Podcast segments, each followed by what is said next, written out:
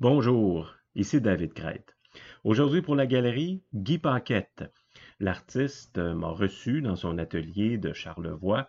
Ça a été une belle occasion de discuter avec lui de ses débuts, de son parcours, lui qui a célébré quand même 50 ans de métier en 2019. Guy Paquette, bonjour. Bonjour, David. Merci, euh, Guy, de me recevoir euh, aujourd'hui. Euh, c'est gentil. On va parler de, plein de choses, plein de mm-hmm. sujets. la première chose, on, a visité tout à l'heure votre atelier. Ton atelier. Ton atelier. on a visité ton atelier, Guy, et qu'est-ce que ça représente un atelier pour un, pour un artiste? C'est quoi la la signification d'un atelier pour un artiste? Ben, euh, ben un atelier, c'est comme euh, ben, c'est comme un bureau pour un, chef d'entreprise ou un, avocat ou euh, hein, c'est notre lieu de travail. Par contre, on a un avantage, c'est qu'on n'est pas obligé de prendre la voiture pour aller à l'atelier. Moi, je me lève, je me lève très tôt le matin. Puis euh, je me fais un café, puis je descends directement dans l'atelier. Puis la plupart du temps, c'est autour de 4 heures le matin, 4 heures et demie. Parce que je sais qu'à ce moment-là, je ne serai pas dérangé. Les gens dorment en général. Euh, le téléphone ne va pas sonner, donc euh, je peux passer plusieurs heures à me concentrer sur ma production, la production de la toile qui est sur le chevalet à ce moment-là, sans, sans inquiétude, si tu veux. Là, je sais que je ne suis pas dérangé puis je peux travailler de nombreuses heures, mais rendu à midi, c'est certain que si j'ai commencé à 4 heures, à midi, j'ai une grosse journée de fait. Donc, euh, souvent, je vais, me reposer par après, je vais faire une petite sieste. Là. Euh, donc, je reviens à ta question. Euh, l'atelier, c'est mon bureau chef. Hein. C'est là, puis j'ai mes idées, je prends des notes souvent. j'ai plein d'idées en avance. Moi, mes idées, ce sont des phrases. Parce que je, traduis les images en phrases. Je leur donne un titre avant de les faire. Alors, j'ai des idées comme ça. Des fois, la nuit, j'ai un bout de papier à côté de ma, sur ma table de, de chevet. J'allume la lumière, euh, j'écris mon titre, puis euh, après ça, je vois l'image. OK. Et ça commence, un tableau commence toujours de cette façon-là? Oui. Pour moi, ça commence comme ça. Et à partir d'une idée, là, j'y trouve un titre à l'instant. Des fois, le titre peut changer en cours de route, là, euh, un coup que le tableau est terminé, mais généralement, je le conserve. Donc, euh, c'est mon repère, ça. J'ai comme, comme un tiroir là, où il y a des dossiers. Mm. Et puis ces dossiers-là, ben, je, je fouille dans mes dossiers, puis je dis, ah tiens, celle-là, ça me dirait de la faire aujourd'hui. Et il y a des tableaux que j'ai vus, que j'ai construits, si tu veux, il y a plusieurs années, que j'ai pas encore fait, mais quand je regarde le titre, je vois encore l'image très bien. Euh, un jour, je risque de la faire, là. Mais j'y vais, j'y vais selon mon humeur, là, puis euh, mon, besoin d'expression par rapport à, des fois, c'est l'environnement, euh, des fois, c'est le côté social un peu plus, mais et l'environnement, ça vient me chercher particulièrement. Puis cette routine-là, Mhm. C'est toujours la même, c'est-à-dire lever très tôt, travail jusqu'à midi à peu près. Euh, puis là, est-ce que tu reviens en atelier en après-midi? Est-ce que, ou si là, l'après-midi, puis la soirée, c'est fait pour autre chose? Des fois, ça peut aller jusqu'à 4 heures l'après-midi, là, mais je vais faire une sieste d'une heure, mettons, une heure et demie. Puis après ça, je vais retourner dans l'atelier, puis je vais compléter. Mais je vais par étapes, tu sais, mais je fais mes fonds pour commencer. Et puis par après, euh, j'attends que ça sèche, puis je peux me faire plusieurs fonds. Il y a des journées, là, je me fais des fonds de différentes couleurs, en partant des bleus intenses, euh, en allant des, des bleus froids d'hiver, euh, et puis des fois des gris rosés un peu, puis des noirs. Puis là, je me fais des fonds, puis comme je disais, selon mon humeur, je dis tiens, tiens, aujourd'hui, j'attaque un, un fond bleu OK, donc les fonds, les fonds peuvent dormir pendant un certain ah, temps. Puis à un moment donné, euh, c'est ça. OK. ce matin, euh, ça peut être ça peut être parce que j'ai vécu quelque chose euh, dans la semaine. parce que pour moi, la peinture aussi, c'est une forme d'expression. Et mais à partir de là, il faut qu'il y ait des événements. Je veux dire, un journaliste ne fait pas un reportage s'il ne se passe rien. Alors, ça prend des événements qui marquent nos vies souvent. À partir de là, je dis, tiens, tiens, euh, je te donne un exemple simple. Euh, je vais aller à la pêche, puis je passe une journée magnifique, puis euh, j'ai pêché une belle truite, mettons. Ben, c'est sûr que le lendemain, sur le lendemain, ça va m'inspirer. Hey, j'étais chanceux, moi? j'étais là à 5 heures le matin, il n'y avait pas personne. puis là, ben, c'était beau, c'était magnifique, le lever du jour était beau, puis je reste avec les images. Puis là, je me dis, ah, tiens, j'ai un fond qui pourrait correspondre un peu à ce que j'ai, j'ai ressenti hier ou avant-hier. Là, je prends ça, puis je l'exploite. puis on, a vu tout à l'heure dans, l'atelier, puis on en, on en, parlait ensemble, il y a souvent beaucoup de petits détails dans, tes tableaux. Évidemment, on parle souvent des petits personnages. Mm-hmm. qu'on voit peut-être pas du premier coup quand on regarde la, toile, mais dès qu'on s'approche, puis on, l'observe un peu plus, on voit les petits personnages, on voit les détails sur la, rive sud. Bon. Euh, ça, j'imagine, ça demande, c'est une grande concentration aussi, là, quand, on, quand on est à ce niveau de, de, mm-hmm. détail-là.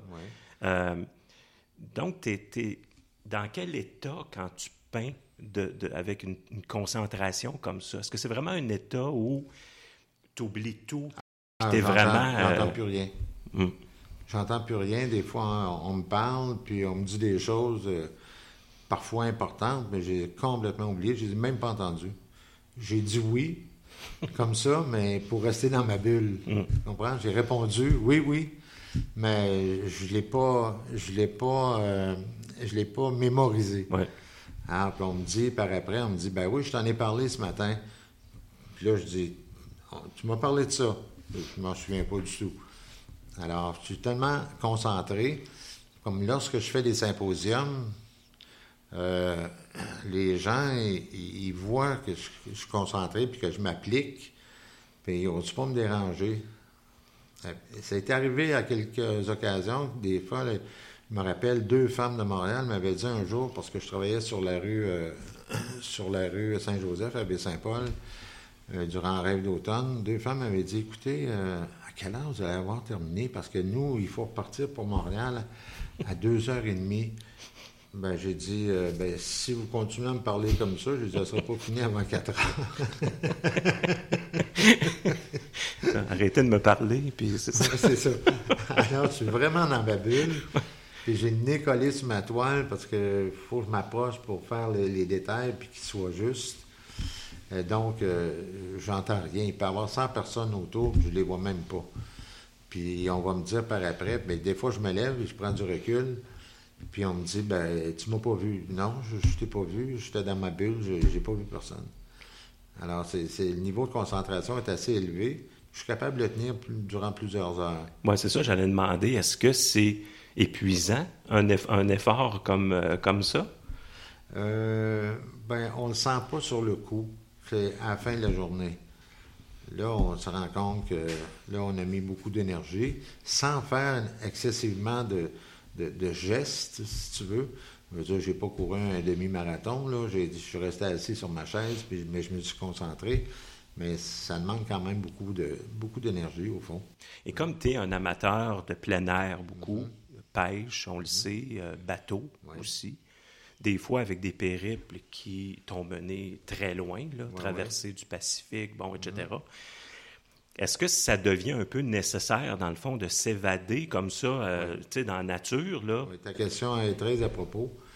Parce que, parce que pour, pour peindre des, tableaux euh, qui viennent où je suis capable de rendre de l'atmosphère et de l'intensité, y mettre beaucoup d'intensité, il faut qu'il se passe des choses. Moi, si ne se passe rien dans ma vie, ben, j'ai comme rien à dire. Là. Je veux dire, tu sais, on va jouer, on va jouer une pièce de théâtre, mais ça prend un texte. Euh, on va jouer du Molière, on va jouer du Shakespeare, euh, on part d'une pièce, puis on, on, s'abreuve à cette pièce-là. Puis le jeu des artistes va changer selon, selon chacun des artistes. Ben moi, c'est ça. Il se passe des événements, donc je les transpose avec ma vision personnelle, tu sais. Puis il en sort quelque chose qui serait très différent vu par d'autres. c'est comme des gens vont me dire, écoute, euh, écoutez, écoute Guy, euh, j'aimerais ça que tu me fasses euh, telle chose. J'ai dit non. non, je ne le ferai pas. Ah oui, pourquoi? Tu serais capable? J'ai dit, oui, je serais capable. Mais j'ai dit, toi, tu as une vision, tu as déjà une vision de ce que tu aimerais avoir. Et moi, je ne devine pas, même si tu me donnes des détails. Et puis, probablement que, si je l'exécute, tu ne seras pas content, puis tu vas me demander d'amener des, de faire des changements. Puis, j'ai pas intérêt à faire ça. J'ai pas de plaisir à faire ça. Ça veut dire que des commandes, non, j'aime pas ça. vous en avez jamais fait? ou... Mais plus jeune, ça m'est arrivé, mais j'ai vite compris que l'image que la personne avait, qu'elle s'était fait, correspondait pas à la mienne, tu sais. Puis là, ben oui, mais c'est trop foncé, ou c'est trop pâle, ou moi, j'aurais aimé mieux que... Ah ben là, je dis non, j'ai arrêté ça, euh, j'ai arrêté ça tout de suite. OK, OK. Puis si on me demande des fois des sujets particuliers, mettons, sans, sans rentrer dans, beaucoup dans les détails, euh, j'ai dit, vous me laissez me donner carte blanche, là, hein? J'ai déjà fait quelque chose par rapport à une mine ici, là, puis je m'étais bien entendu avec les gens de la galerie, puis l'ancien propriétaire de la mine. J'ai dit, euh, vous me laissez carte blanche, là, je veux pas avoir de... Mm. J'ai dit, je fais ce que je veux, là, à ma façon, là. Et c'est à prendre ou à laisser. si vous l'aimez pas, c'est pas grave. regardez, laissez-le Sinon, vous acceptez le résultat final, puis vous l'apprenez tel quel. Là, c'est ça. là. si, ça ne vous plaît pas, vous ne la voulez pas, c'est pas grave, on va vendre ailleurs. Oui, elle va finir par se vendre de toute façon, c'est ça. Ouais. Mais tu sais, je veux pas euh, non, je comprends. Je comprends. Euh, ça vient d'où, ce, Là, si on retourne, parce que l'an dernier, euh, on a célébré, je pense, 50 ans de, mm-hmm. de, de, carrière. Donc, c'est quand même tout un, tout un accomplissement. Mais si on, recule, si on revient en arrière, mm-hmm. euh, ça vient d'où, ça, cet intérêt-là pour la, peinture? Ça a commencé enfant par du dessin? Par, ça vient d'où? Ça a commencé enfant par du dessin. Ma mère cuisinait beaucoup. Moi, j'étais l'aîné chez nous. Alors, j'ai une sœur qui me suit... Euh, qui me suit. Moi, je suis né en 49, ma sœur est née en 51, j'en ai une autre qui est née en 55. Et puis j'ai un frère qui est né en, 50, en 59. Et puis, euh, très jeune, ma mère, m'installait avec des crayons de couleur, des crayons de cire sur la table. Quand elle cuisinait, elle faisait des tartes, parce que ma mère, cuisinait beaucoup, beaucoup, beaucoup. Puis c'était l'artiste de la famille, ma mère. Euh, elle faisait de la couture, puis elle était habile. Était habile pour la cuisine et pour, et pour la couture. Même, il y a des femmes qui disaient Mon Dieu, où t'as pris ton manteau? J'ai jamais vu ça, ce manteau-là, dans les magasins, c'est donc bien beau. Puis là, elle, faisait exprès de dire Ah, ça vient de chez Simons. Puis c'était elle-même qui l'avait. C'était elle-même qui l'avait confectionné. Donc, elle était habile, puis elle aimait beaucoup la nature aussi. Et c'est une femme qui avait été élevée euh, dans, le dans, le faubourg Saint-Jean-Baptiste à Québec, euh, d'une grosse famille. Mon grand-père était barbier au Château Frontenac. Et, euh, et, mais il y avait de la famille, les Plamondon. Ma grand-mère avait de, la famille à, à, voyons, à Loretteville. Et puis Loretteville, ben là, on était quasiment rendu dans le parc dans le temps. Là. Alors, souvent, ils allaient là, puis ils partaient en, canot sur la rivière Saint-Charles. Puis, bon, alors d'où, moi, je, voyais des photos d'enfance de ma mère avec ses frères en canot, puis ils partaient à la pêche, faisaient des excursions comme ça de quelques jours, euh, un peu comme les Autochtones du temps au village Huron. Là, euh. mm. euh, et, je crois avoir un petit peu de sang autochtone parce que je suis tellement attiré par la nature. Puis même quand j'étais jeune, on m'appelait l'Indien parce que je marchais dans le bois, je faisais pas de bruit. Et puis j'aimais ça, observer beaucoup aussi, parce que pour faire mon métier, il faut, observer. Donc, très jeune, j'observais. J'observais la nature, j'observais les oiseaux. Euh, euh, et, ça a toujours resté ça, mon désir de me retrouver en nature. C'est ça, c'est moi, mes, étés, j'ai passé en nature, tout le temps, tout le temps. Puis je suis capable, il y a une partie de moi qui, amène, euh, qui mène vers la, solitude, si on veut, parce que à ce moment-là, je peux réfléchir à à mes goûts, à, mes, à l'avenir. Puis très jeune, je me, trouvais à part de mes amis. Ça, j'ai trouvé ça difficile longtemps. Vous le sentiez déjà, ou tu le sentais déjà à ce, moment-là, oui. d'être un peu différent? Je me trouvais très différent de mes amis. Moi, je faisais l'école buissonnière en troisième année, là. Je me rappelle, là, je partais, là, puis au lieu de m'en aller à l'école, je m'en allais dans, le bois quand personne ne me voyait. Je passais l'avant-midi là, puis quand je disais, là, l'école va finir, les gens vont retourner à la maison. Là, je réintégrais les rangs, je sortais du bois, puis là, je marchais avec mes amis, puis là, je me disais, d'où tu sors? non, de nulle part, là. Mm. Et puis, je me rendais à la maison, puis dans ce temps-là, ils ne prenaient pas beaucoup les présences, parce que si on n'était pas à l'école, c'est parce qu'on était malade, puis ils ne se posaient pas de questions. Mm. Alors, euh, donc, j'ai fait ça plusieurs fois, là. Euh, même des fois au printemps, ma mère, elle disait T'es donc bien bronzé. Ils ont ouvert les fenêtres dans la classe ou quoi? c'est ça? Pardon? Oui. C'est ça. Donc, euh, OK, ta question, c'était. ah oui, ça a commencé jeune. Et, tout jeune, ben après ça, je me suis mis au pastel. Et puis j'ai toujours aimé, comme lorsque j'étais euh, à l'élémentaire, même au, début du secondaire, quand on avait des travaux de botanique ou toutes sortes d'autres travaux où il fallait dessiner, ben je m'appliquais beaucoup. Puis là, les professeurs disaient, ben, est-ce que je peux garder tes, euh, travaux pour, les montrer à, des futurs euh, élèves? Je disais, oui, il n'y a pas de problème. Et ou encore, s'il y avait un journal au collège, ben, je m'impliquais puis je faisais des dessins dans le journal. Alors, ça m'a toujours euh, fasciné, ça, euh, le dessin. Maintenant, quand je travaille sur mes toiles, je fais jamais de dessin. Il n'y a pas de croquis avant, il n'y a pas, de... OK, c'est direct. J'ai déjà l'image qui est forte, qui est forte, qui est claire. Oh, oui. Alors, comme j'ai l'image en tête, pour moi, c'est facile de la transposer. Hein, la main répond au cerveau. Donc, ben, ça, c'est chanceux, là, mais mm. je ne peux pas m'attribuer tous les mérites parce que c'est sûr que mes parents, ils sont pour quelque chose, là. Oui. Et donc, j'ai fait ça. Et j'ai décidé, assez jeune, de laisser l'école parce que je m'ennuyais. Et par contre, je lisais beaucoup. Et, entre autres, j'avais lu euh, Prévert, jeune. Puis Prévert m'avait quasiment dit, laisse l'école, tu sais. Oui, oui, oui. Ah oui. Alors, puis j'ai fait une exposition sur Prévert d'ailleurs en 2000, là, parce que c'était un, type, par ses écrits, m'a influencé beaucoup. Donc, euh, à partir de là, ben, j'ai décidé d'arrêter l'école. Euh, puis pas parce que je voulais pas apprendre, parce que je suis curieux de nature. À quel âge à peu près ça? Ah, euh, secondaire 3, je ne l'ai même pas terminé. OK. je ne l'ai pas terminé. Je suis parti en mai. Je m'étais trouvé une, un poste de, guide, de, guide de pêche dans le, dans le parc des Laurentides, mais sans avertir mon père. Parce que mon père aurait sûrement dit non. Puis ma mère était plus permissive, puis euh, elle m'a dit Oh mon Dieu, ouais, quand ton père va arriver, il ne sera pas content. Moi, j'ai dit Calme, maman, euh, je ne veux plus y aller à l'école, je veux faire de la peinture.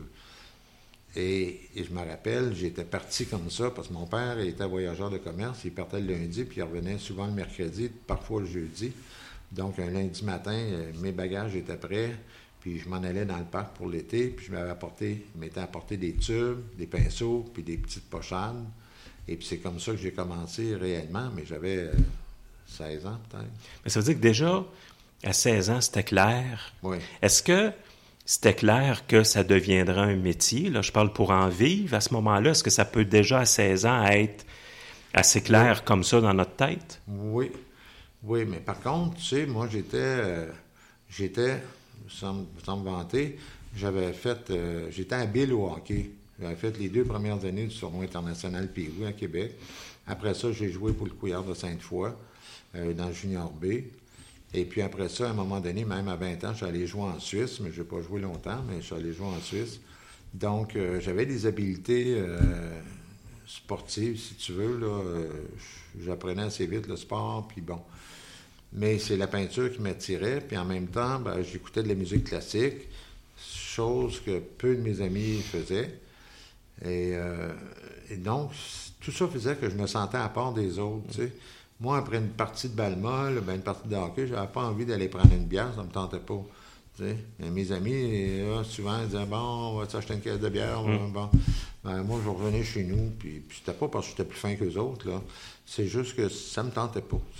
J'aimais mieux me retrouver chez nous, puis euh, penser à mes affaires.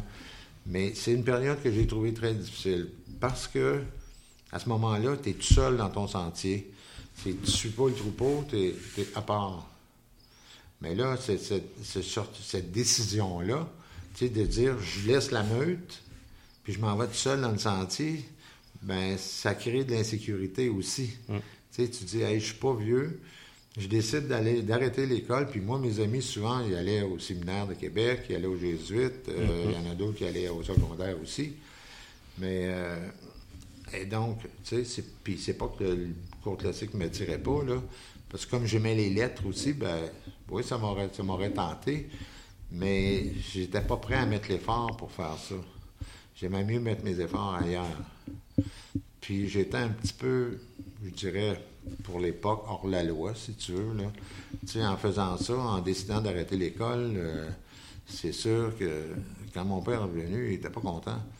Et puis quand on s'est recroisés à ce moment-là, euh, parce qu'il était venu me chercher après mon été, j'avais averti mes parents, j'ai dit, bon, ben, je vais prendre l'autobus, je vais débarquer à la gare centrale, euh, demander à papa de venir me chercher là.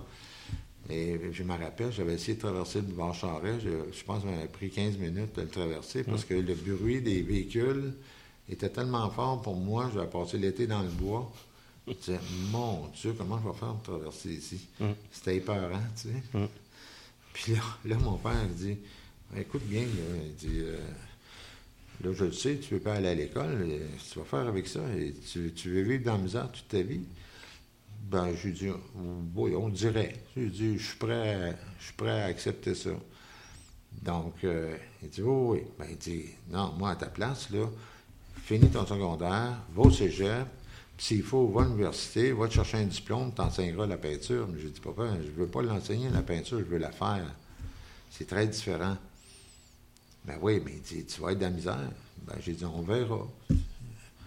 Et puis déjà, j'avais commencé à vendre des petites pochanes, je faisais des petits tableaux. Et euh, puis je vendais des petits tableaux comme ça, pas cher, 5 dollars, 10 euh, euh. Puis là, ben, ça payait mon matériel, pour en faire d'autres. Puis là, mon père, lui, partait le lundi, puis quand il revenait, il disait à ma mère, qu'est-ce que tu as fait? Qu'est-ce qu'il a fait, Guy, cette semaine? Ben, disait, il a fait de la peinture. Il dit, autrement dit, il a perdu son temps.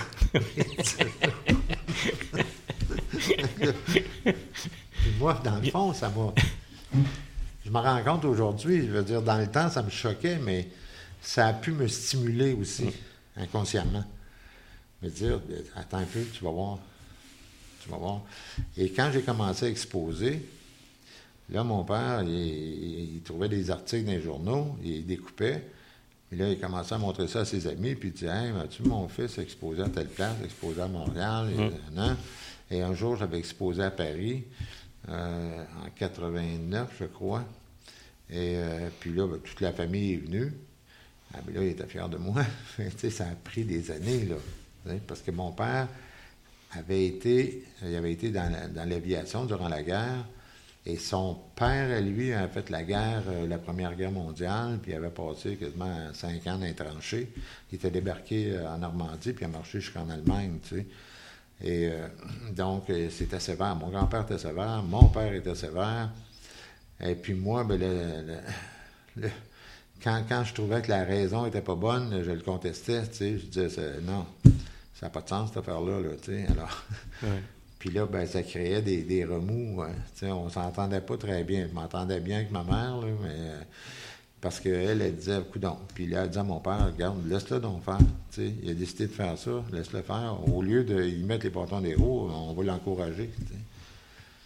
Mais c'est probablement un réflexe normal. En tout cas, l'impression qu'on a, c'est que c'est un réflexe normal d'un parent. Absolument. Euh, surtout à cet âge-là, quand on est à l'adolescence. Mais ça veut dire que pour aller contre ça, il faut que, il faut que le, désir de de liberté. C'est ça, dans le mm-hmm. fond, beaucoup. C'est une espèce de désir de liberté, être un peu têtu aussi, mm-hmm. j'ai l'impression, pour aller au-delà de, de, l'opinion du père. Mm-hmm. C'est un peu ça. J'imagine que ce désir-là de liberté s'est affirmé après ça pour le jusqu'à aujourd'hui, là, j'imagine. Euh, Mais encore aujourd'hui, euh, je mène des combats. Mettons... Euh, ça peut être vis-à-vis les galeries aussi, mhm. qui me représentent. Tu sais, quand j'avais proposé de faire euh, une exposition sur, euh, sur les, le, centième anniversaire de naissance de, de Jacques Prévert, m'avait dit, ben, c'est quoi l'idée? Moi, j'ai dit, parce que moi, Prévert, je l'ai lu jeune, je l'ai, je l'ai aimé beaucoup, puis j'aimerais ça, il rend hommage.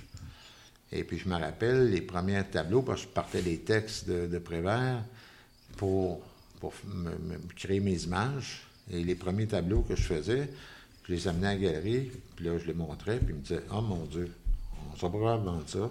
Je dis, non, non, attendez, là.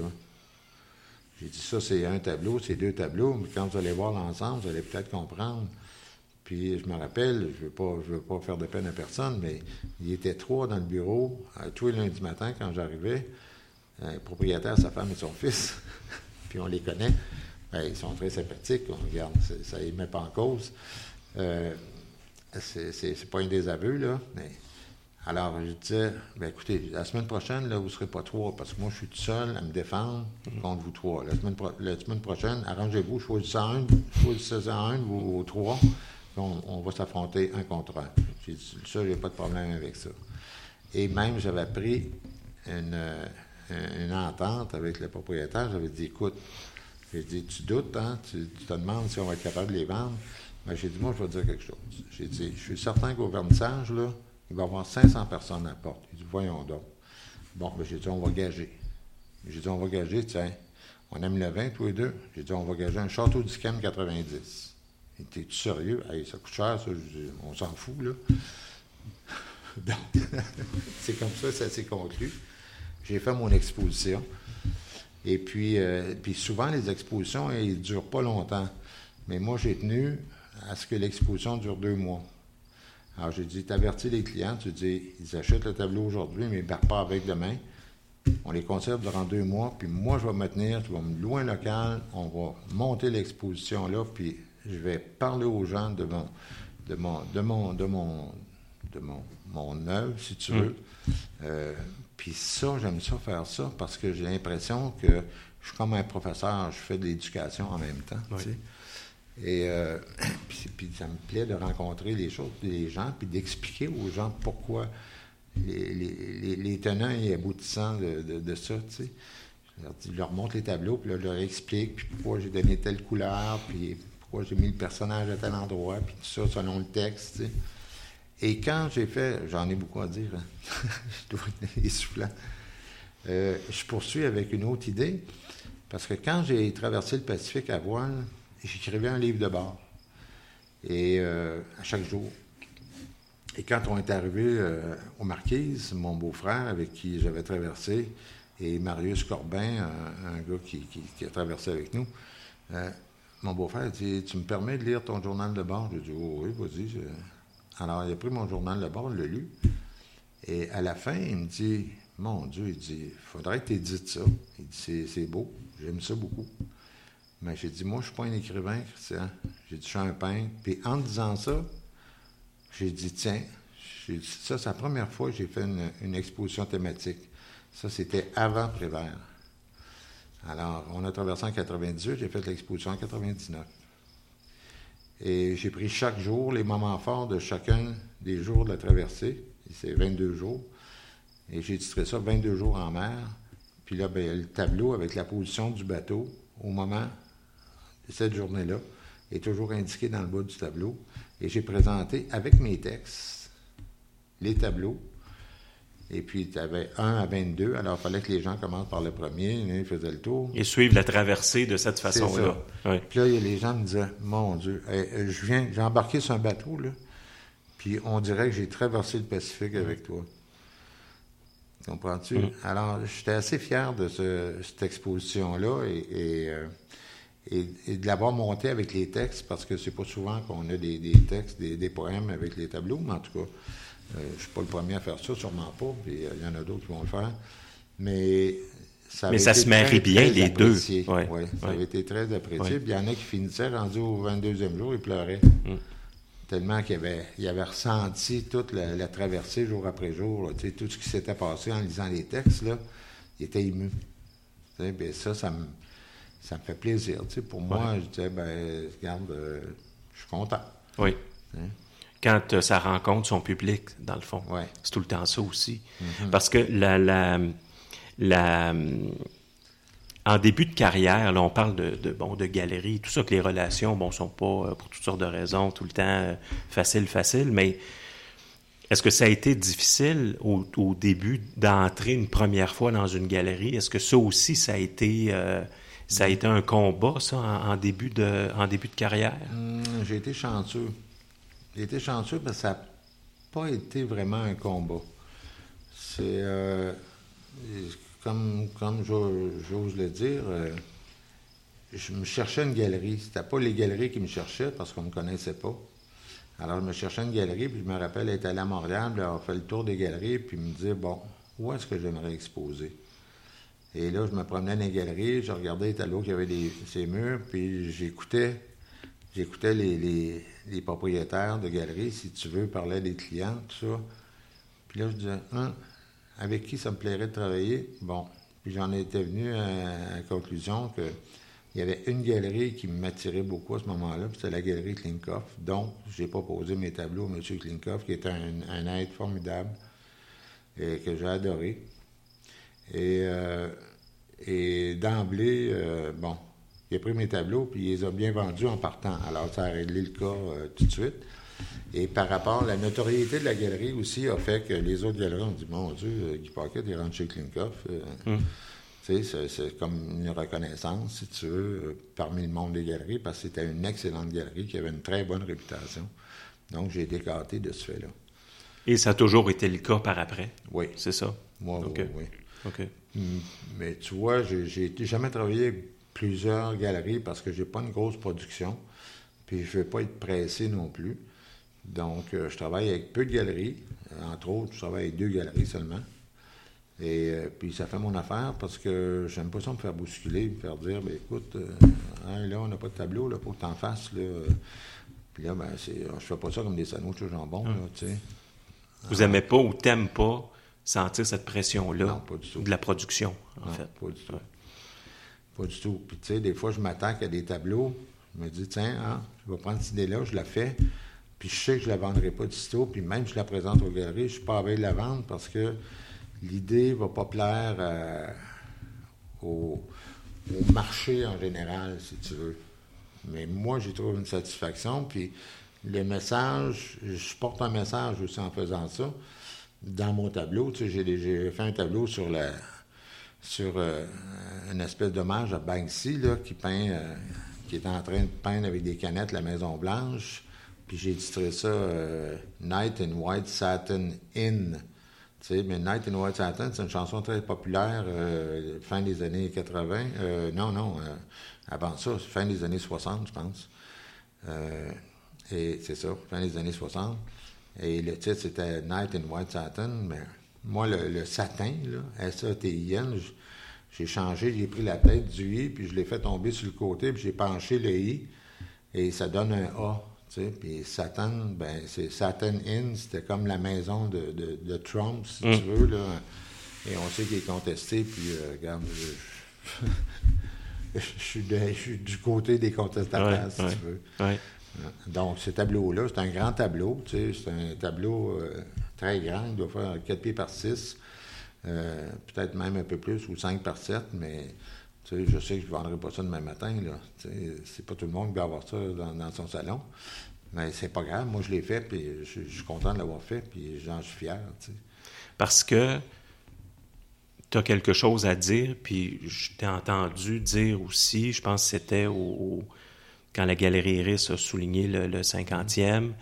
euh, j'ai l'impression que des choses à dire, je vais en avoir de plus en plus ou que maintenant je vais les dire. Ou... Mm -hmm. Ça veut dire que la, ta création s'en va maintenant de plus en plus vers ça? Est-ce que c'est Oui, vraiment, autant- au- sans autant- parler de messages, Ouais, là, mais je veux dire de choses à dire. De... Autant que peut se faire. Mm. Parce que, euh, entre autres, tiens, je vais te parler d'un autre tableau. J'avais fait une porte de garage. Je sais pas si tu te rappelles l'avoir vu. C'est exactement les dimensions d'une vraie porte de garage. C'est trois panneaux de 27 pouces par 9 pieds et demi de long qui font une porte de garage. Un 27 pouces, ça fait, euh, ça fait 54, plus un autre 27, euh, ça fait une hauteur normale de porte de garage. J'avais mis un cadre autour de ça. Et j'ai peint euh, des Autochtones qui font brûler des guimauves sur des bouts de canne. Parce que comme il n'y a plus de poissons, ou à peu près pas, j'imaginais qu'il n'y avait plus de poissons, euh, ben, ils, font, ils font brûler des guimauves qui viennent du sud, si tu veux, qui viennent de, la compagnie Kraft. Mm. Mais ils font brûler ça, ils font griller sur un feu de pneus parce qu'il n'y a pas d'arbres. Ils font brûler des pneus, t'imagines, tu vois l'image, là, tu sais. Ils font brûler des pneus qui ont été laissés là par les compagnies minières, mettons, qui n'ont pas ramassé leur bébelle après avoir fermé une mine et euh, qui ont laissé ça dans le nord, puis eux autres, ben, ils s'approprient ça, puis euh, ils font des feux avec. Mm. Et en même temps, tu as des icebergs qui fondent, et puis c'est des Autochtones qui sont, qui, malheureusement, ils brisent leur santé mm. à faire ça. Mais parce qu'ils n'ont pas le choix, parce que... ils n'ont pas, le choix, tu sais. Alors ça, c'est pas un tableau que tu vends demain matin, là, euh, tu mets ça où, là, ça va pas dans le salon, là, tu sais. Alors, puis même, j'avais fait des traces de des traces de pneus sur le plancher de la galerie pour indiquer qu'il y avait un véhicule qui était rentré là. J'avais dit au propriétaire, éclaire pas ce tableau-là, puis mets pas de titre à côté. Parce que je veux faire comme un trompe-l'œil, tu sais. Les gens s'imaginent que c'est peut-être une vraie porte de garage, tu sais, hum, hum. mais qui s'arrête devant l'image, qui dit, hein, ça, c'est bizarre, tu sais. Ça veut dire qu'à un moment donné, il faut, il faut que ça s'exprime. Je veux dire, il faut que ces idées-là sortent il faut que ça soit exprimé. Même si tu dévis un peu du style que l'on connaît, c'est une façon, dans le fond, de, de, surprendre le public aussi. Oui, mais c'est pas, c'est pas, c'est pas volontaire. Je veux dire, l'idée première, c'est pas de surprendre le public, mais je veux dire, c'est peut-être de les confronter à, à, ce qu'on vit au mouvement, euh, au mouvement euh, environnementaliste qui, mm. qui prend de plus en plus de place et, et on en est tous conscients. Je veux dire, on voit la pollution que on a de la misère à respirer maintenant quand on va dans certains endroits. Euh, les Chinois, on le sait bien, ils sont pris avec ça. Euh, Pékin, ils ont de la misère à voir le soleil. Mm. Ils se promènent toujours avec des masques. On dans, dans, le dans le, le, dans le smog, puis la pollution, puis tout ça. Et puis même ici, de l'autre côté du fleuve, moi j'en vois des fois les grosses journées chaudes, là, quand il n'y a pas de vent. Euh, je vois au-dessus de la bain, l'autre côté du fleuve, ça veut dire à Saint-Anne-la-Pocatière, là, mm. ben, je vois exactement le smog. Là. Mm. Le nuage, là, de, tu sais, ouais. ouais.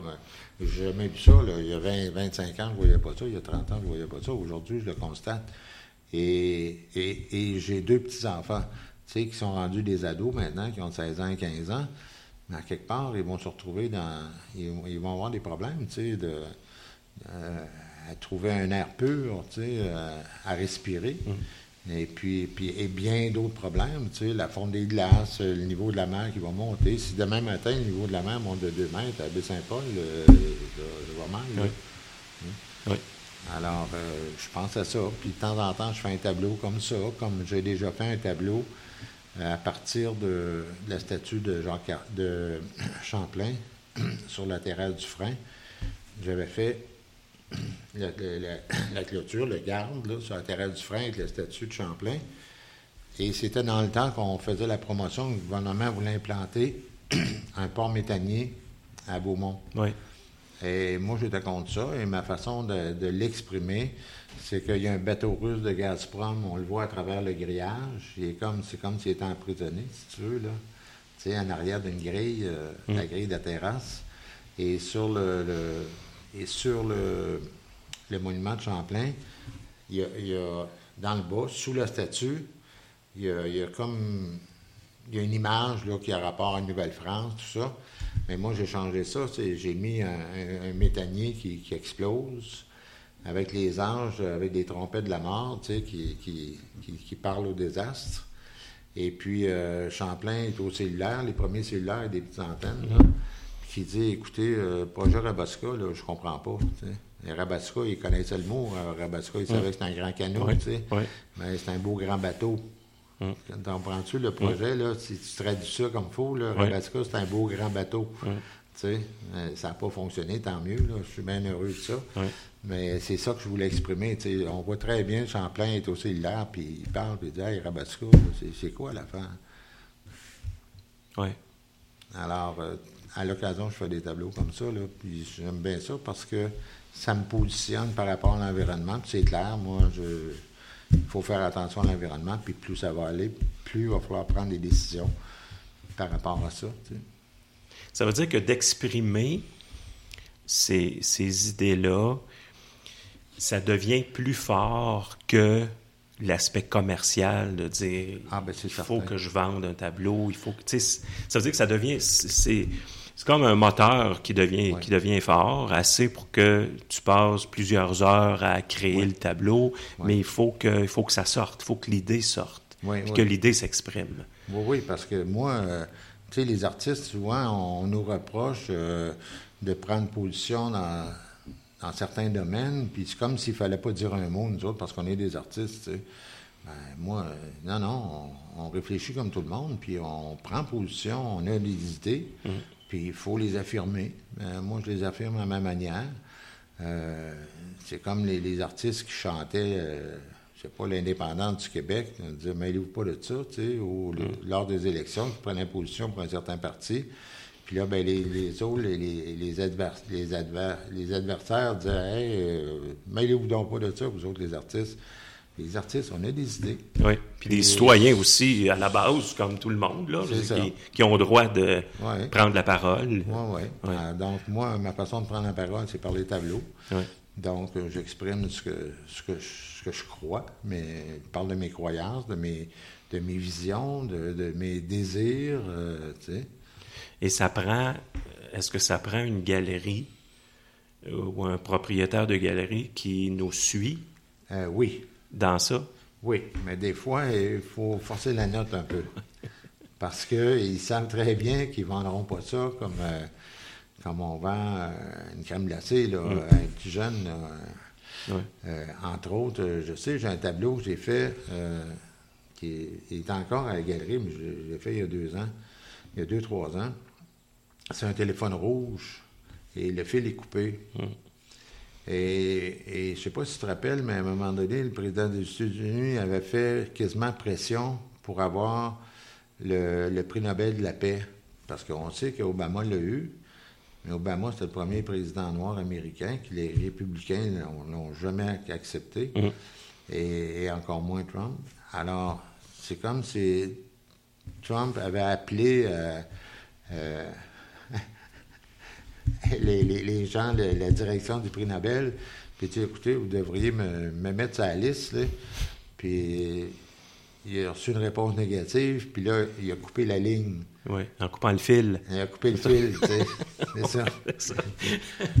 Puis là, ils ont voulu le rappeler puis, euh, pour y expliquer parce qu'il n'a pas l'air à comprendre.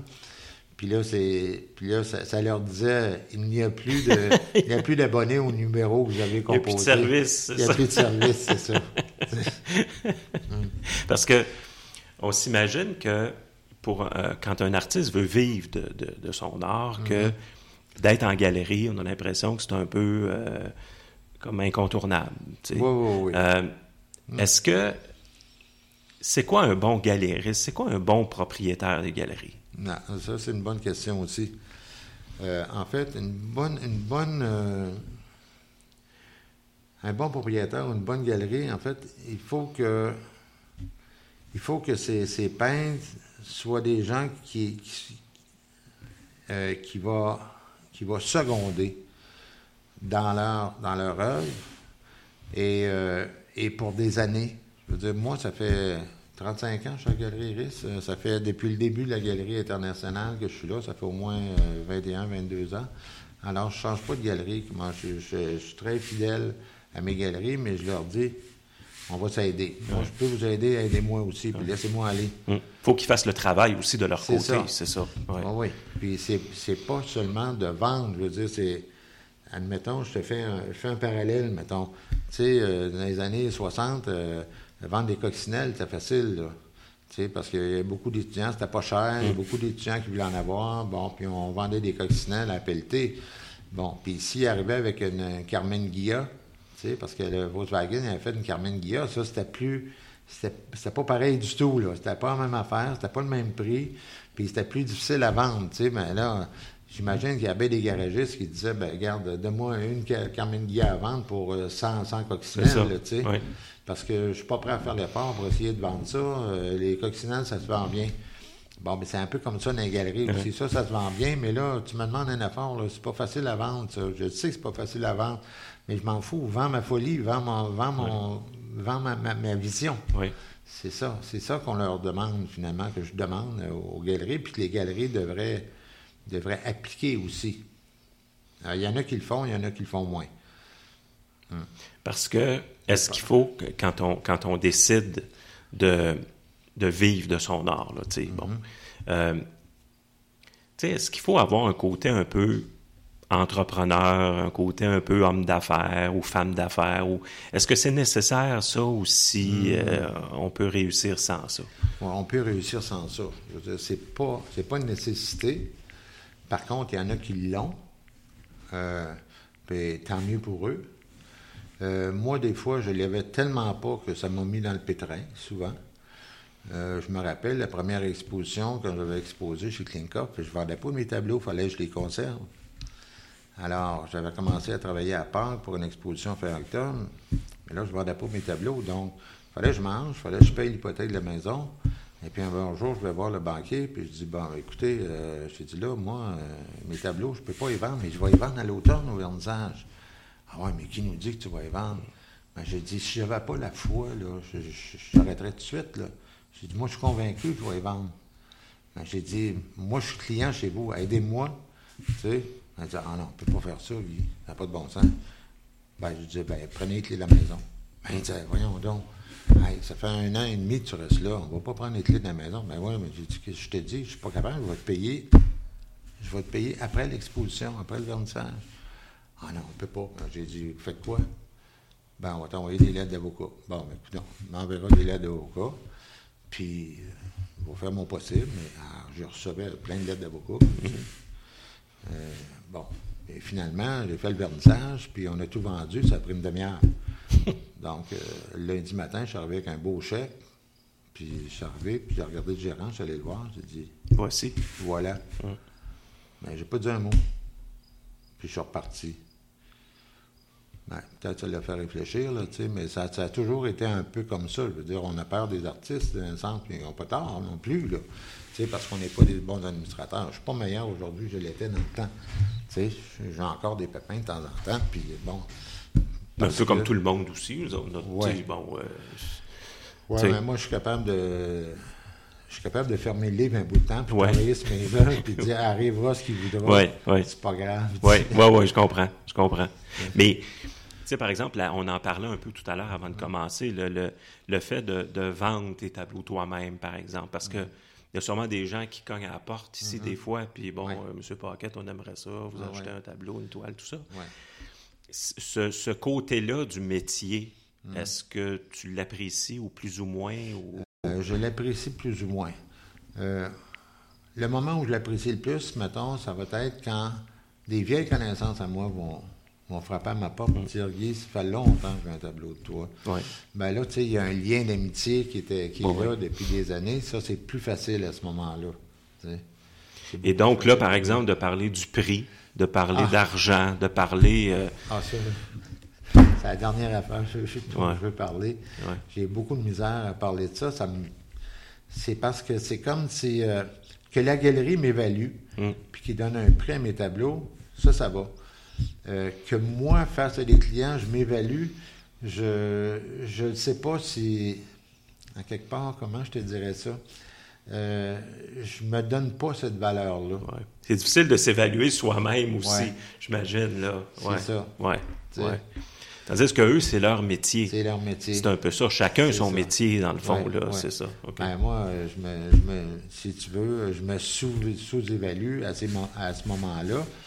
Par contre, des fois, je me dis, il y a des tableaux que j'ai faits que je suis pas prêt à laisser aller, là, que je voudrais pas vendre. Puis même, on me, dit, on me dirait, écoute, je t'offre le double du prix. je dis non.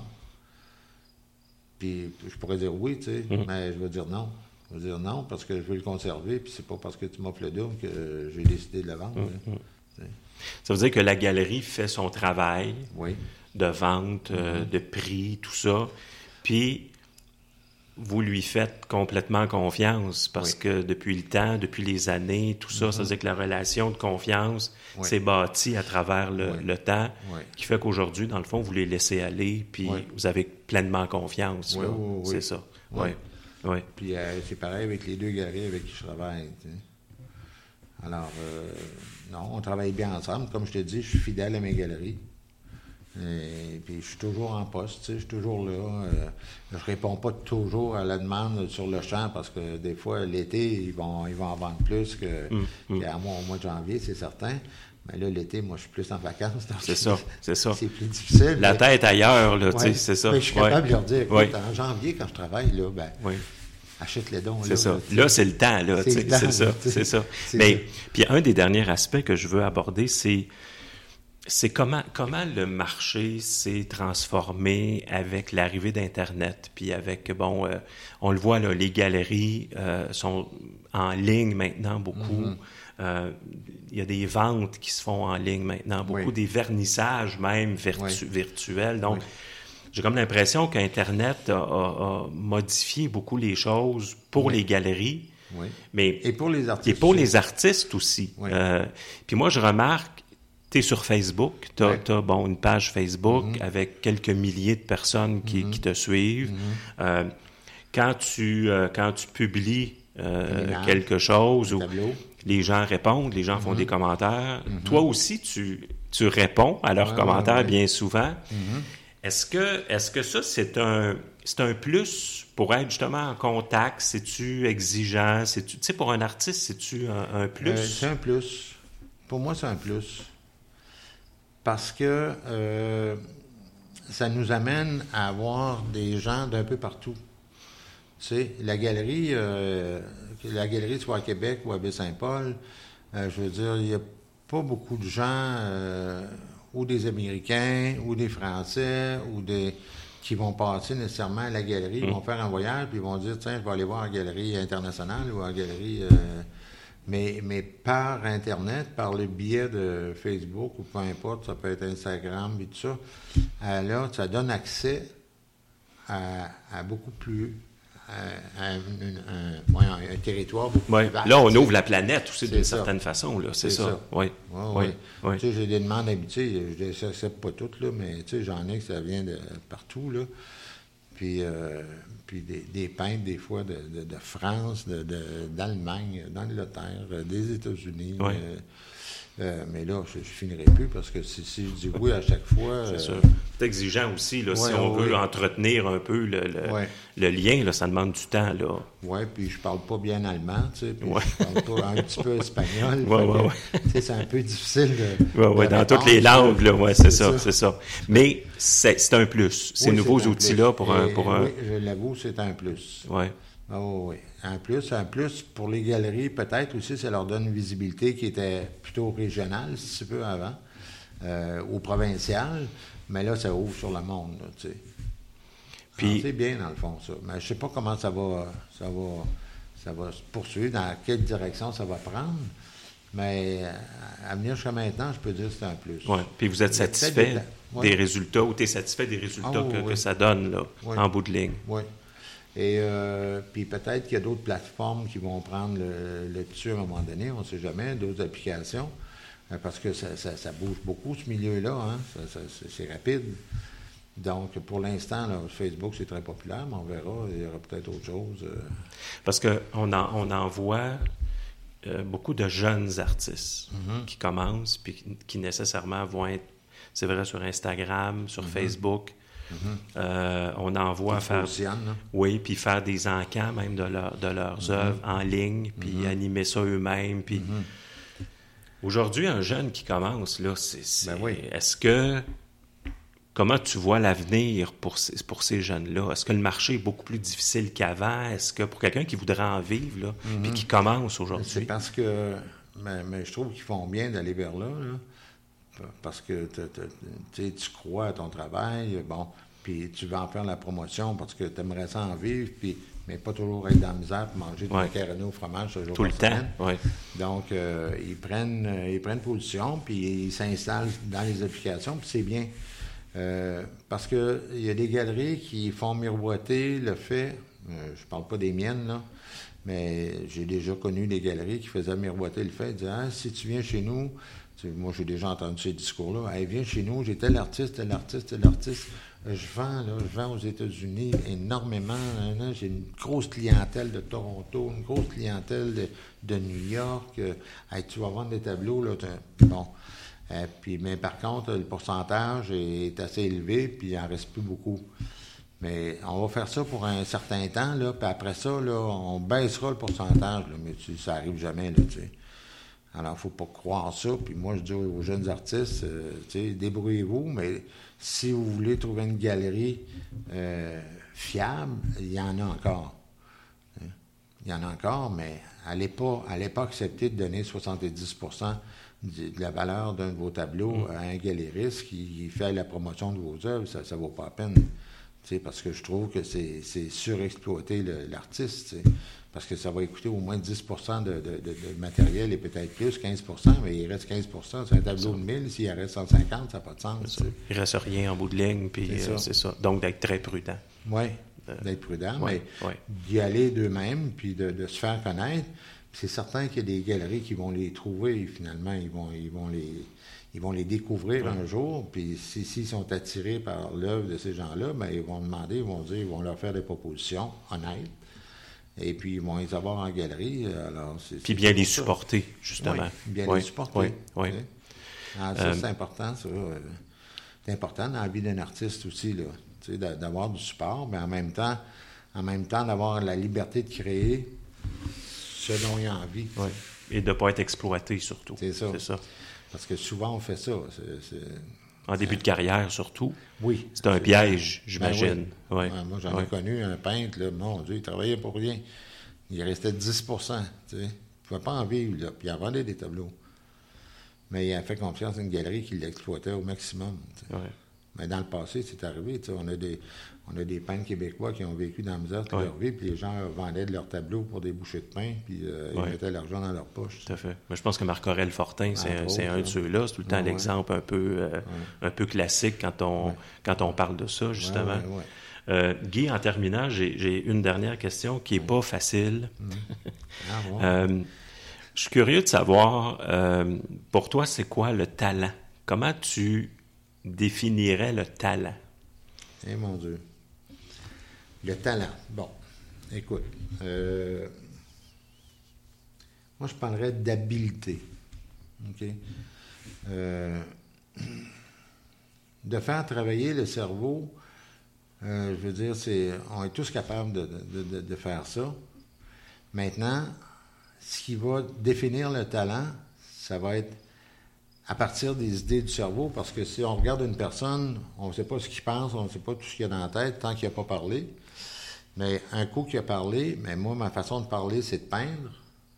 Donc, si je prends mon idée, puis je suis capable de dire à ma main, fais ça, fais ça, fais ça, parce que moi, je jamais suivi, je suis un autodidacte, j'ai jamais mm. suivi de cours. Tu sais. Alors, je prends mon idée, puis je dicte à ma main, je dis, c'est ça que je veux avoir, fais ça, fais ça, fais ça, fais ça.